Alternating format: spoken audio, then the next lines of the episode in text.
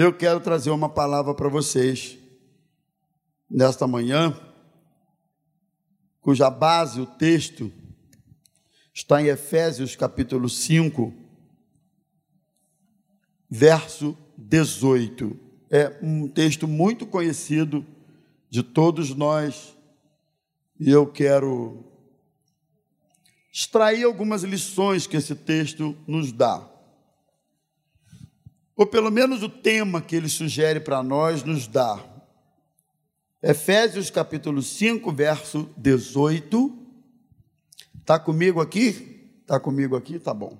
Efésios capítulo 5, verso 18, diz assim: E não vos embriagueis com vinho, no qual há dissolução, mas enchei-vos do espírito. Vamos repetir todos juntos? Vamos lá? Comigo? Vamos lá? Um, dois, três. E não vos embriagueis com vinho, no qual há dissolução, mas enchei-vos do espírito. Pai querido, fala conosco através da tua palavra. Permita que ela seja instrumento para nos fortalecer nesta manhã, nos colocar no prumo. Permita que a tua palavra, como já foi dito aqui, seja luz e lâmpada para o nosso caminho, para que não andemos errantes na caminhada da vida, mas que possamos andar na tua presença. Ajuda-nos, nós oramos em nome de Jesus. Amém. Amém. Quero falar sobre esse assunto aí, baseado no texto que nós acabamos de ler. A importância de sermos cheios do Espírito Santo. Eu acredito que você há de concordar comigo que todo cristão consciente, minimamente consciente, sabe, reconhece a necessidade de sermos cheios do Espírito Santo de Deus. Ser cheio do Espírito Santo não é uma opção, não é uma coisa alternativa que você, ah, eu estou afim, ah, então eu vou buscar ou eu não estou afim. Ser cheio do Espírito Santo é uma necessidade. Por quê? Porque é apenas sendo cheio do Espírito Santo que você vai conseguir mortificar, dominar essa natureza que habita em você, que habita em mim, que o tempo todo se inclina para fazer aquilo que não agrada a Deus. Né?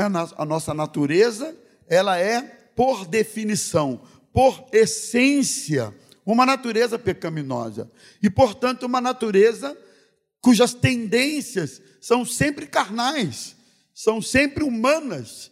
As tendências da nossa natureza são sempre tendências que caminham na contramão daquilo que Deus quer para nós, na contramão da espiritualidade, de uma vida espiritual saudável. Então, por isso, é tão necessário sermos cheios do Espírito Santo de Deus. Nossa natureza humana é uma natureza egoísta, só pensa em si mesmo, e por aí vai. A gente poderia ficar aqui escrevendo ou citando características dessa natureza de forma muito vasta. Então, ao contrário dessa, desse perfil da natureza humana, nós temos a inclinação do Espírito Santo de Deus, no Espírito de Deus que é santo. E a característica mais evidente do Espírito Santo, ou de quem está cheio do Espírito Santo, é a santidade. Ao contrário do que pensam, a característica mais evidente de uma pessoa cheia do Espírito Santo não é a manifestação dos dons espirituais. É, acho que a gente confunde muito isso, porque a manifestação dos dons espirituais impressiona manifestação de, de milagre, dons de milagres, operação de milagres, cura, ah, impressiona qualquer um. E muito facilmente as pessoas associam essas manifestações que acontecem através de uma pessoa com uma vida cheia do Espírito Santo. No entanto, vocês sabem, já viram, isso a gente encontra por aí com uma certa facilidade pessoas que até demonstram manifestação de dons, mas não têm presença de Deus coisa nenhuma, você não percebe essência de Deus na vida do indivíduo, né? Então, uma pessoa cheia do Espírito Santo vai manifestar uma vida reta e pura diante de Deus. O texto que nós lemos, nele, Paulo ressalta a necessidade de sermos cheios, cheios do Espírito Santo. Não vos embriagueis com vinho, no qual há dissolução, mas, se você prestar atenção no texto, Paulo não está dizendo assim, se você achar que precisa, se encha do Espírito. Se você sentir vontade, se encha do Espírito. Se você se lembrar, se encha do Espírito. Paulo não fala isso. Ele diz assim: enchei-vos do Espírito. Ele dá um imperativo para nós. É uma ordem, é um indicativo de que você tem que levar isso em consideração. Você precisa ser cheio do Espírito Santo. E ele usa a, a figura do vinho e os efeitos causados pela embriaguez. Quero chamar a atenção dos irmãos para o seguinte: o princípio ativo que atua ou rege uma pessoa embriagada pelo vinho ou uma pessoa cheia do Espírito Santo, o princípio em si é o mesmo. Qual é o princípio ativo? É o, o do efeito, é o, o resultado, a influência, o domínio.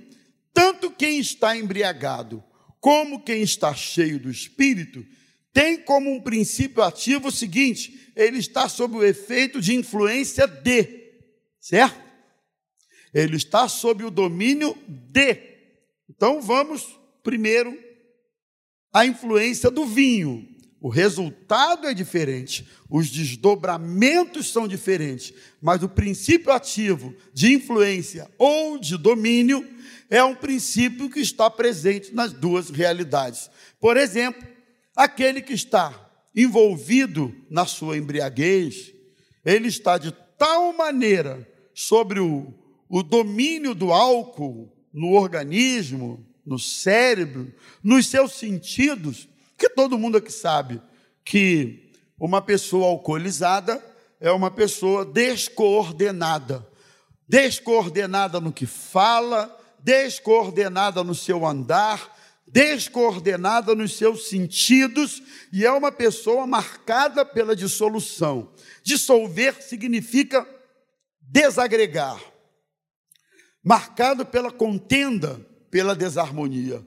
Há quem diga, inclusive, que piada de bêbado, que foi sempre motivo de chacota, de risada para muita gente, descobriu-se que piada de bêbado passou a ser também motivo de constrangimento, de tristeza para muita gente, porque quem aqui não tem ou não teve alguém próximo ou distante, quem sabe, mas que você conhece, envolvido com bebida? Hã? Todo mundo aqui já teve, não é isso? Alguém da família, um amigo, e você sabe quando aquela pessoa está sob o efeito da bebida. Não é ela, não é a pessoa. Né, eu, eu vou tocar num ponto aqui que é público, a Osaí não vai se importar com isso, até porque uma vez nós já conversamos a respeito, mas eu tive um sogro que já partiu, partiu convertido, partiu salvo nos últimos, sei lá, semanas da vida dele ou meses, né?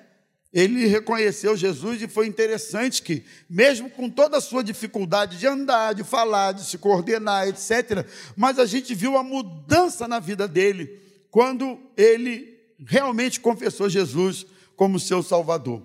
Mas antes disso acontecer, a família da minha esposa sofreu muito por causa desse problema de alcoolismo que o pai da Osaí teve, né? Eram transtornos. Quando ele chegava em casa sob o efeito do álcool, é, o transtorno era tanto que ela conta que quantas e quantas vezes elas colocavam a mão no travesseiro e pediam a Deus, Deus, quando meu pai chegar, que ele durma imediatamente, tem misericórdia, porque quando ele chegava, o inferno chegava junto, né? Era uma presença maligna, era um transtorno, era, uma, era confusão, era briga, era, era uma coisa assim. Então, quem está sob influência de vinho, por isso que A verdade é que a Bíblia não não restringe claramente que uma pessoa beba uma taça de vinho, essa coisa é, e tal. Você não vai encontrar na Bíblia algo que diga que isso é pecado ou que alguém vai para o inferno por causa disso. Mas, sinceramente, opinião do Rômulo, pastor Rômulo, eu penso que isso seja altamente contraindicado. Primeiro, porque nós vivemos numa cultura em que as pessoas não têm domínio de limites. Segundo, vivemos numa cultura em que muitas pessoas vieram do mundão para o Evangelho tendo sido libertas dessas coisas. Estão comigo até aqui? E uma vez que foram libertas dessas coisas, ao menor, a menor aproximação ou contato com isso, facilmente eles, ele, ele ele seria envolvido novamente com isso aí. Então, muito cuidado, muito cuidado mesmo. Não aconselho ninguém a fazer uso dessas coisas se você quer dar um bom testemunho e não correr certos riscos na sua vida. Então, quem está sob o domínio do vinho, eu poderia falar muitas outras coisas a esse respeito.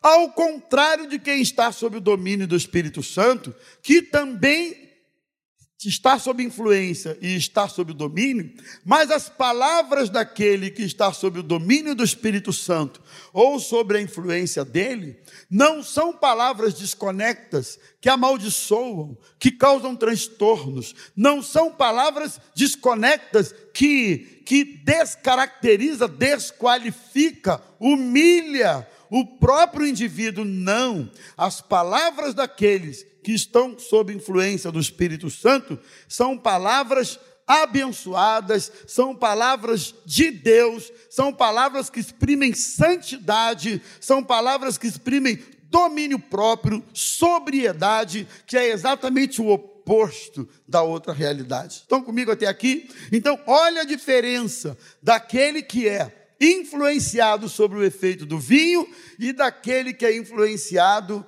ou dominado pelo Espírito Santo de Deus. Por isso, é importante que sejamos cheios do Espírito Santo, é fundamental. E eu quero destacar algumas razões que justificam o que eu estou falando aqui para vocês. A primeira delas, deixa eu avançar aqui. Primeiro motivo que é importante ser, que sejamos cheios do Espírito Santo, pela necessidade, em primeiro lugar, da ocupação de espaço.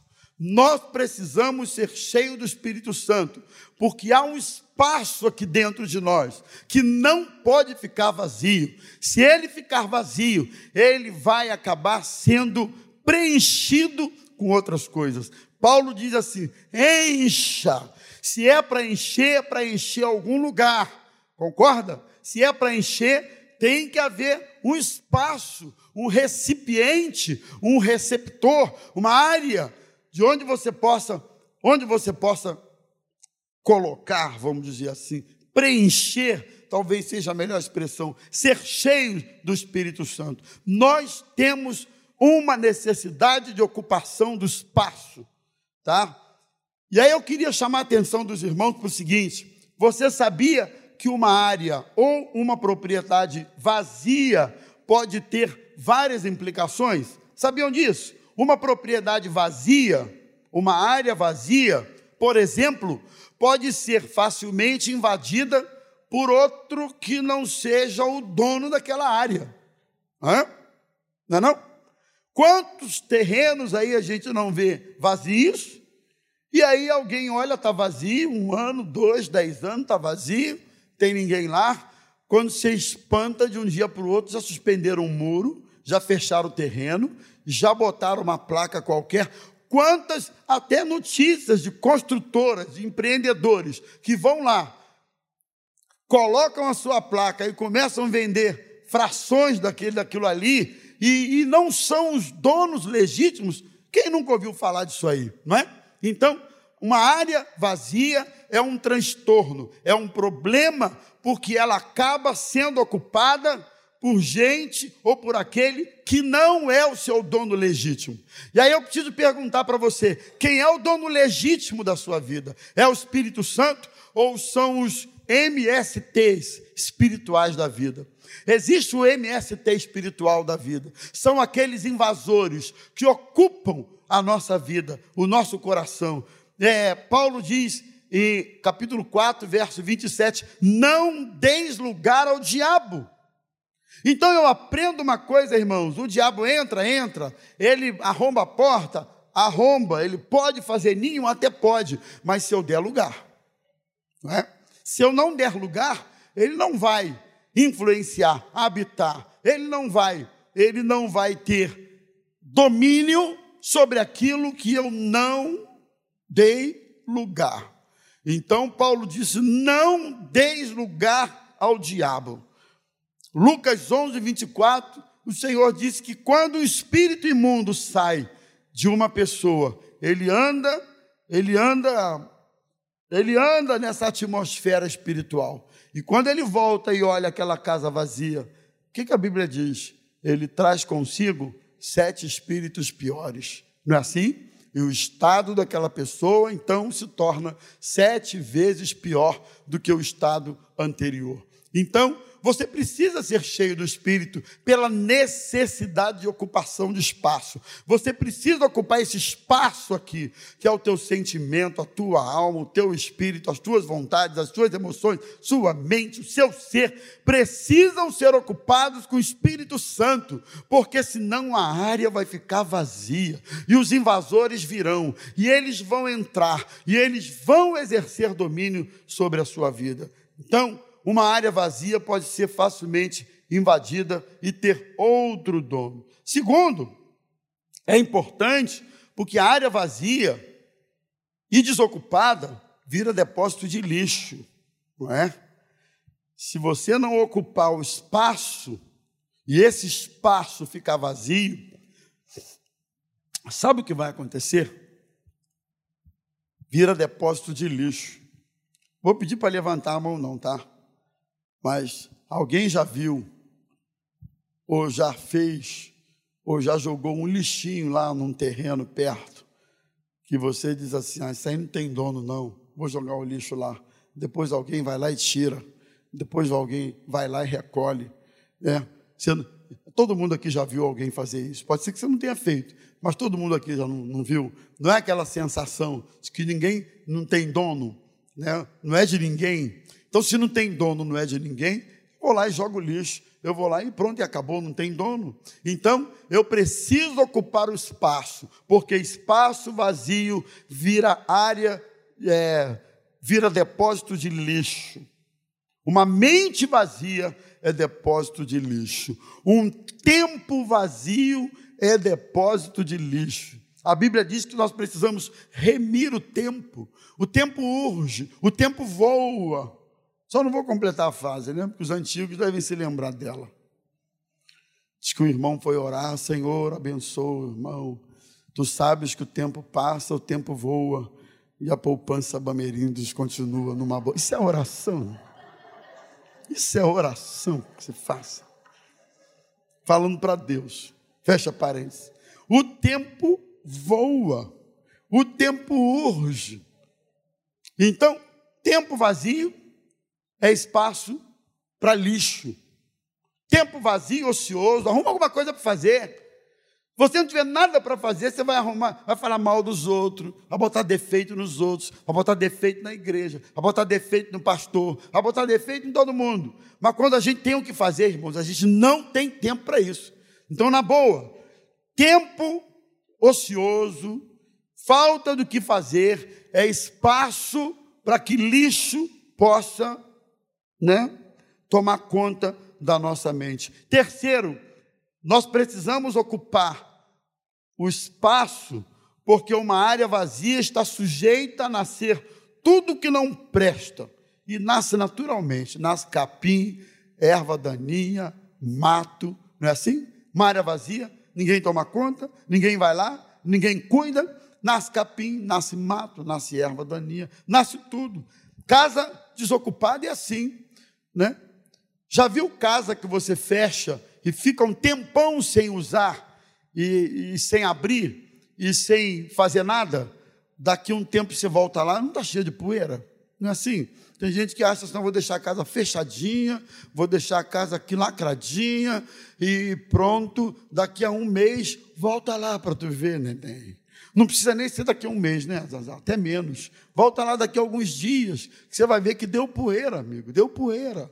Então, casa desocupada, espaço desocupado, nasce coisa que não presta, nasce coisa que não agrada a Deus, nasce coisa que não edifica, nasce coisa que não constrói.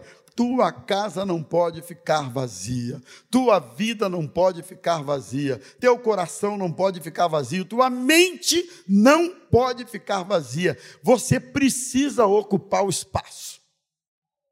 Estamos juntos até aqui? Estamos ou não? Vocês estão vivos ou mortos? Segundo, precisamos ser cheios do Espírito Santo. Uma pessoa cheia do Espírito Santo tem paz diante das mais diversas circunstâncias. Eu coloquei isso aqui.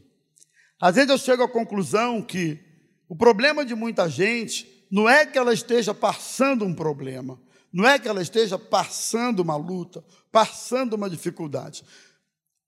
Eu acho que o problema de muita gente passa sim por isso aí, pela ausência da presença do Espírito Santo na vida dele. Porque qualquer coisa tira a paz dele, qualquer coisa tira o sossego, qualquer coisa tira ele do prumo. Irmãos, qualquer coisa tira o ânimo, a motivação, a alegria do indivíduo. Mas é qualquer coisa, qualquer circunstância. Espera aí, nós até podemos passar por um momento de dificuldade, até de tristeza, claro, mas você não vive triste o tempo todo.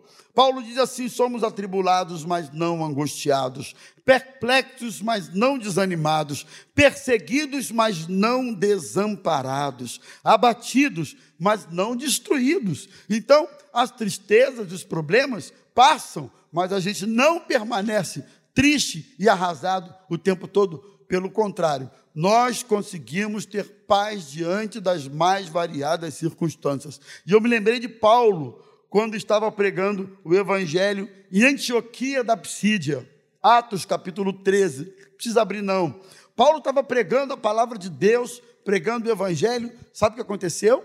Alguns judeus incitavam mulheres piedosas e que tinham credibilidade diante da sociedade para falarem mal de Paulo, mal da mensagem de Paulo. Mulheres honestas. Irmãos, é, eu pergunto: isso não pode abater qualquer um? Uma pessoa de bem falando mal de você, que tem credibilidade, confiável. Imagina alguém piedoso, respeitado, falando mal de você, só porque você está pregando a Bíblia Sagrada. Ao invés de Paulo ficar abatido, no verso 52, diz que os discípulos estavam cheios de alegria e do Espírito Santo de Deus, mesmo sendo caluniados, estavam cheios de alegria. Estavam cheios da presença do Espírito Santo. Que coisa linda. Paulo e Silas na prisão, Atos 16, tinham sido açoitados, estavam presos, mas ao invés de murmurarem, eles louvavam a Deus, eles adoravam a Deus, e as portas da cadeia se abriram. Vocês conhecem a história, Atos 16. Sabe por quê?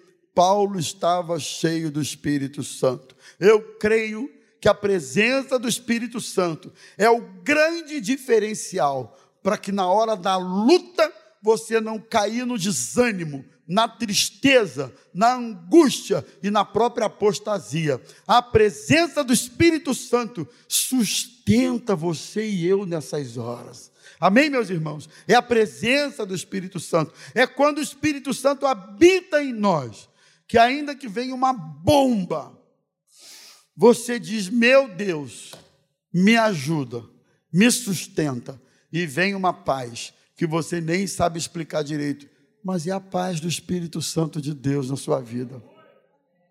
Não é verdade? Terceiro, precisamos ser cheios do Espírito Santo. Quando estamos cheios do Espírito Santo, terceiro lugar, identificamos e cumprimos os propósitos de Deus para a nossa vida. Cheio do Espírito Santo, não só você identifica, como você também cumpre. Lucas capítulo 4, versos 16 a 22.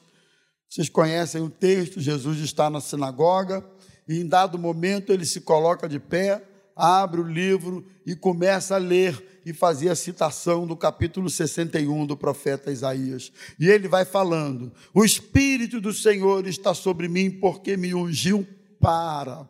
Eu gosto dessa expressão para, porque ela indica propósito, objetivo.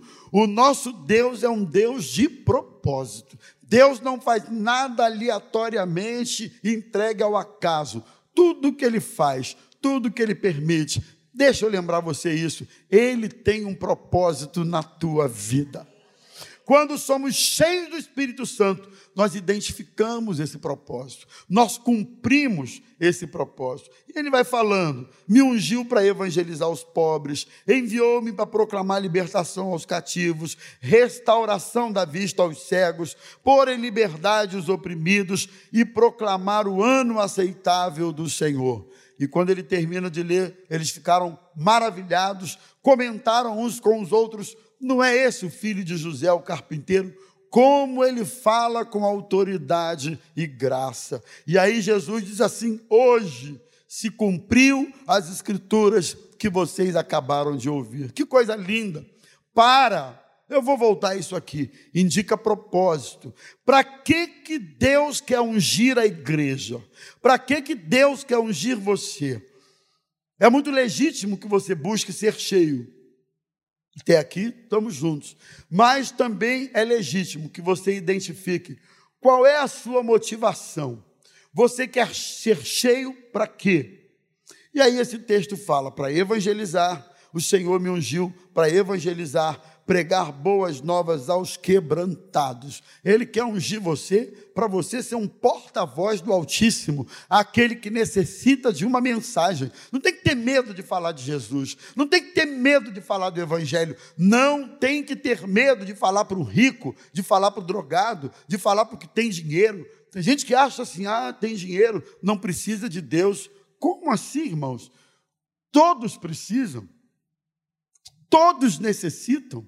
Eu já vi muita gente dizer assim: ah, o fulano uma casa bonita, um lugar bonito, tem uma condição financeira ótima. Eu não vou falar de Jesus para ele, não. O que eu já vi de gente endinheirada nessa vida, mais endinheirada mesmo, mais extremamente miserável do resto que você possa imaginar, você nem faz ideia, irmão, não é? Gente com grana, mas miserável. O outro diz assim: ah, mas aquela pessoa é muito culta, não tem que, não precisa de Deus, não precisa falar de Jesus, irmão. Todos precisam da graça de Deus, todos precisam ser evangelizados. O Espírito Santo quer ungir você. Conforme diz em Atos 1:8, recebereis poder ao descer sobre vós o Espírito Santo e sereis minhas testemunhas, tanto em Jerusalém como em toda a Judéia, Samaria, até os confins da terra. Gente cheia do Espírito Santo testemunha Jesus. Estamos juntos até aqui? Testemunha Jesus. E ele vai falando para restaurar. Enviou-me a restaurar os contritos de coração. Você e eu precisamos ser instrumentos de restauração para aquele que está caído na beira do caminho.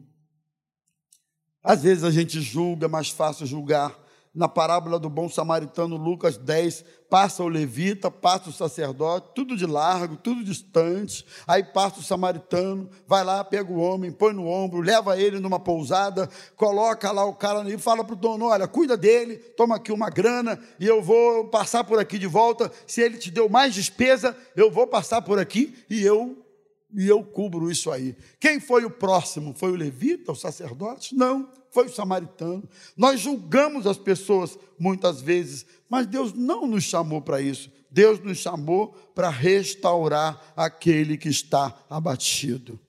Que você e eu sejamos instrumentos de restauração.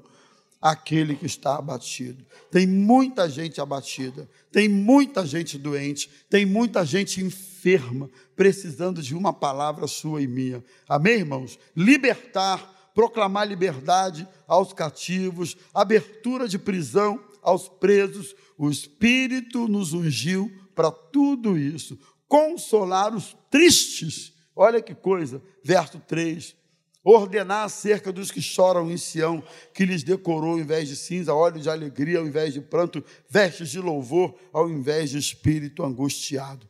Que aquele que se aproxima de nós, quando estamos cheios do Espírito Santo, encontre uma palavra de consolação. Não é? Que você seja instrumento de Deus para consolar, para frutificar a fim de que se chamem carvalhos de justiça plantados pelo Senhor. Se você for ler um pouquinho a respeito do carvalho, você vai descobrir algumas características interessantes. São mais resistentes ao fogo e à água, por exemplo. São árvores resistentes, longevas. Carvalho indica resistência. Quem é ungido pelo Espírito Santo é como um carvalho, ele tem resistência. Bate o vento, bate a chuva, bate a tempestade, os rios transbordam, dão com ímpeto contra a sua casa, mas ele não cai, porque ele está plantado na videira verdadeira que é Cristo, ele está plantado e diz ainda o salmista no Salmo 1: ele está plantado junto ao ribeiro das águas, e tudo quanto ele fizer, ele vai prosperar, ele será bem sucedido. Quarto e último lugar, quem é cheio do Espírito Santo de Deus, vive e anda como cidadão do reino de Deus. Hã? Quem é cheio do Espírito Santo, tudo bem, vive como cidadão dessa terra, a gente também é, a gente vota, a gente paga a conta, a gente. Então, eu, eu, eu sei, mas a nossa cidadania principal não é deste mundo. A nossa cidadania principal é do reino de Deus. Nós somos cidadãos do reino de Deus. Quantos cidadãos do reino nós temos aqui nesta manhã? Glorifique o nome de Jesus. Cidadão do reino. Como cidadão do reino, eu estava lendo um pouquinho sobre Donald Crable, que é um, é um, um educador americano, e ele tem um livro chamado O Reino de Ponta Cabeça. Então ele comenta sobre, sobre a inversão de valores em relação ao que ao reino deste mundo, sobre o reino de Deus. O reino de Deus é um reino invertido, é um reino de ponta cabeça. No reino de Deus, quem anda cheio do Espírito Santo é cidadão do reino entende isso aqui. O cidadão do reino, o pequeno é grande. Aquele que o mundo aplaude é aquele que Deus rejeita. E eu quero terminar no Salmo de número 15. Olha aqui algumas características. Aí eu vou pedir para você abrir um instantinho e a gente já vai fechar. Algumas características do cidadão do reino de Deus. Salmos de número 15.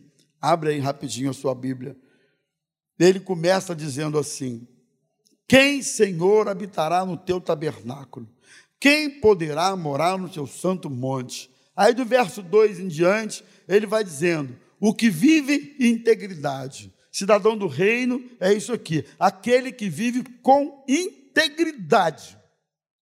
Olha aqui, cidadão do reino é gente honesta, cheio do Espírito Santo é honesto, não é cambalacheiro, passa cheque sem fundo, engana os outros, não é? Compre não paga, cheio de trapaça, cheio de esquemas, cheio disso tudo na vida, não. Cidadão do reino é honesto, tem palavra. Ele continua dizendo: pratica a justiça, faz o que é certo, não importando as circunstâncias, pratica a justiça, não age apenas por vantagem ou para ter vantagem das coisas. Ainda no verso 2, de coração fala a verdade, não é mentiroso, cidadão do reino, cheio do Espírito Santo, é alguém cuja verdade habita nos seus lábios, não vive de enganação, enganando os outros, enganando esposa, enganando filho, enganando pastor, enganando um monte de gente. Mas ele esquece de uma coisa: de Deus não se zomba, de Deus não se escarnece, ninguém engana Deus.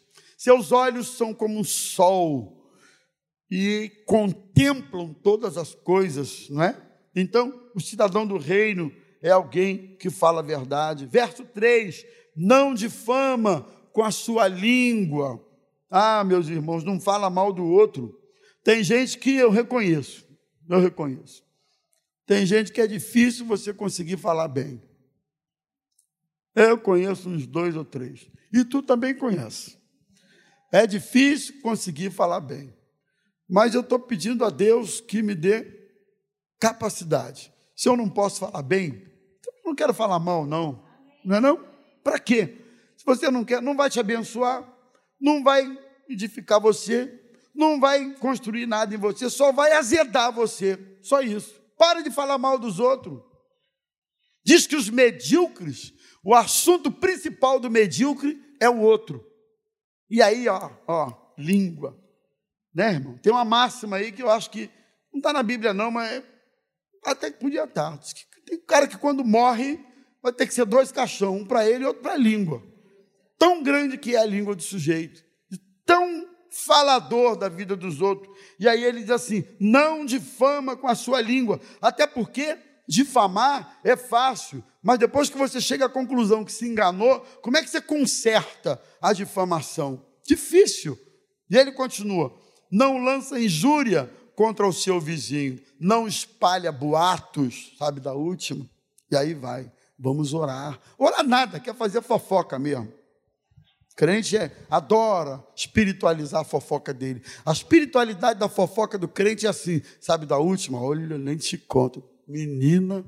Aí o outro lá, o, o receptor, o hospedeiro. Porque o fofoqueiro ele tem que ter um hospedeiro, né, irmão? Tem que ter alguém que ele tem que ter alguém que é um espírito de porco igual dele. E sempre tem mesmo. Ai, você não sabe da última. Se do outro lado o outro disser assim, ah, não sei nem quero saber. E tem raiva de quem sabe, tá bom, pedestal? O assunto acaba ali. Mas não, o outro, menina, eu prometo, mas eu juro, eu não conto para ninguém. Pode me falar. Aí fala. Mas vamos orar. E aí aquele que ouviu isso aí vai para o outro ali, olha, você não sabe o que eu soube, mas é só para a gente orar. Aí vai o hospedeiro lá, o que, que foi? Mas é só para orar. E vai, daqui a pouco a igreja está sabendo, toda está sabendo da vida da pessoa. Não fique espalhando isso. Gente cheia do Espírito Santo. Tem por desprezível o réprobo. Sabe o que é réprobo? É o que tem conduta reprovável aquele cuja conduta é reprovada, aquele cuja conduta é assim, não aceita aqueles exemplos negativos que o mundo costuma aplaudir. Quem é quem é cheio do espírito e é cidadão do reino, ele despreza pessoas assim. Tem pessoas, irmãos, que o mundo aplaude. Tem youtubers aí que tem milhões de seguidores. A referência agora, principalmente para a garotada, né, sobre quem eu devo ouvir, está na quantidade de seguidor que o cara tem. O cara tem lá um milhão de seguidores, você se torna mais um e começa a ouvir o que ele tem para dizer. E tem gente aí que tem milhões de seguidores e não tem nada, é cego guiando cego. É um fenômeno isso que eu não consigo, não consigo entender. Eu acho que quanto mais bizarro o indivíduo é, mais seguidor ele tem. Seguidores de bizarrices. Quanto tempo a gente perde nisso, meu Deus? Então, quem é cidadão do reino despreza gente que é reprovável, tem desprezo. Cidadão do reino, ainda no verso 4, honra os que temem ao Senhor. Ao contrário, o cidadão do reino respeita pessoas que são fiéis e que dão um bom exemplo de vida para a gente. Você tem gente fiel perto de você? Então respeite essas pessoas. Jura o que prometeu, ainda no verso 4, mesmo com dano próprio. Ainda que ele tome prejuízo, ele cumpre a sua palavra. Não aceita suborno contra inocentes. Salmos de número 15, está aí. Não aceita, não se vende, não troca os seus valores, não troca os seus princípios. É perdoador, não é rancoroso. E, e cidadão do reino tem a sua maior expectativa na eternidade. E em último lugar, irmãos, a nossa conclusão, já terminei. Que sejamos cheios do Espírito Santo, para que a vida de Cristo esteja em nós e em toda a nossa maneira de viver. Amém?